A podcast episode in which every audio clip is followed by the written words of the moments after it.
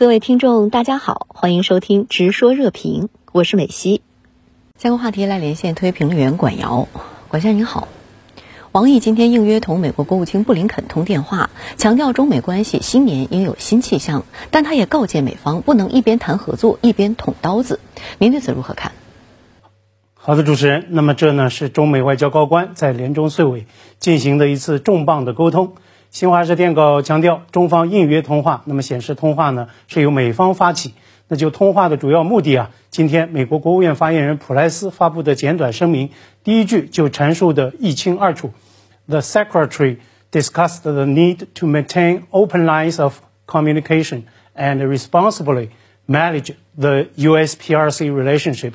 布林肯国务卿商讨了保持开放沟通与负责任管理美中关系的必要性。我注意到啊，根据新华社的通稿，王毅呢也表示要加强中美关系指导原则磋商，有序推进各层级、各领域对话，通过联合工作组来解决两国间的具体问题。所以啊，说到全世界最重要双边关系的新联新气象，一个及时的观察指标就是呢，发起通话的布林肯本人他会不会如愿如期访华？那么这是普莱斯声明强调保持开放沟通的一个核心潜台词。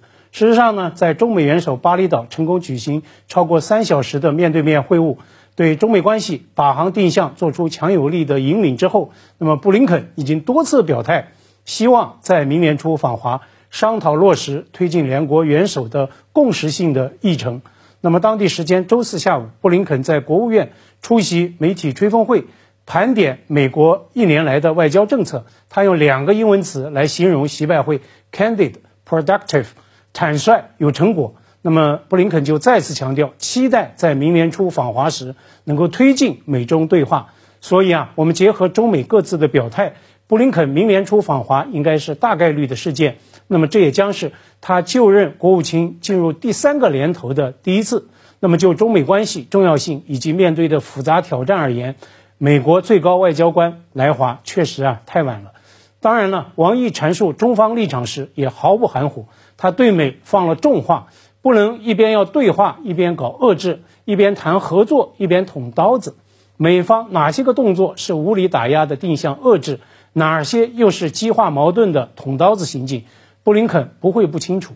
中方呢对此也是斩钉截铁，搞单边霸凌老套路，在中国过去行不通，今后啊更是行不通。值得注意的是，就在中美外长通话当天，中方发布第四号外交部令，对美方余茂春及斯坦恩两人采取反制措施。您对此有何观察？那么，正如第四号外交部令所强调的，这是中方的反制措施，是对等行动。就在本月初，美方滥打所谓西藏人权牌，对包括西藏自治区前党委书记吴英杰在内的两位中方官员实施所谓制裁，而实施的机构呢是美国财政部。由王毅签字发布的外交部四号令，正是据此做出对应的还击。已经有人注意到，外交部一号令是在二零一三年二月一日起颁布实行的。那么折算起来，大致相当于每三年才会有一个外交部令。那就此而言呢，对美方这俩货的这个惩戒的规格，那是相当之高的。可以对照的是，这次受制裁的华人余茂春，他名字总是和他攀附的美国史上。最烂国务卿蓬佩奥连在一起。蓬佩奥卸任当天迎来中方制裁，但是呢，当时是以发言人表态的形式发布的。当然呢，这也意味着在反制裁国家法公布实施之后，我们的法律执行的工具箱还是有诸多的选项。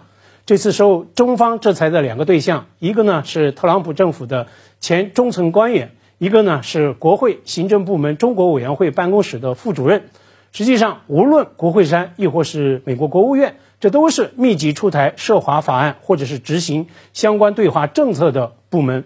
未来，这些个部门可能会成为两大国制裁与反制激烈而且是密集的交锋对决的重点场域。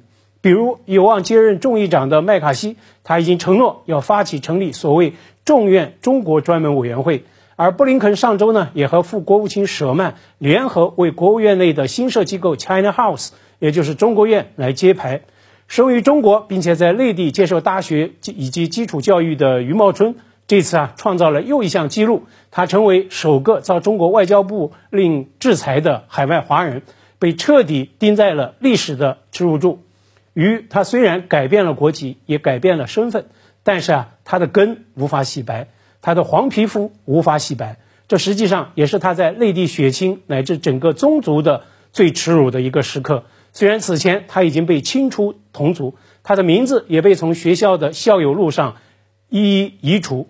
有必要提醒，余茂春离开国务院之后，他呢追随蓬佩奥加入到哈德逊研究所，那么继续上演所谓学术繁华的戏码。那么对于他封职奉职的这个智库机构，中方企业、中方的机构与个人，必须啊要绷紧制裁这根弦，要和他彻底的划清界限。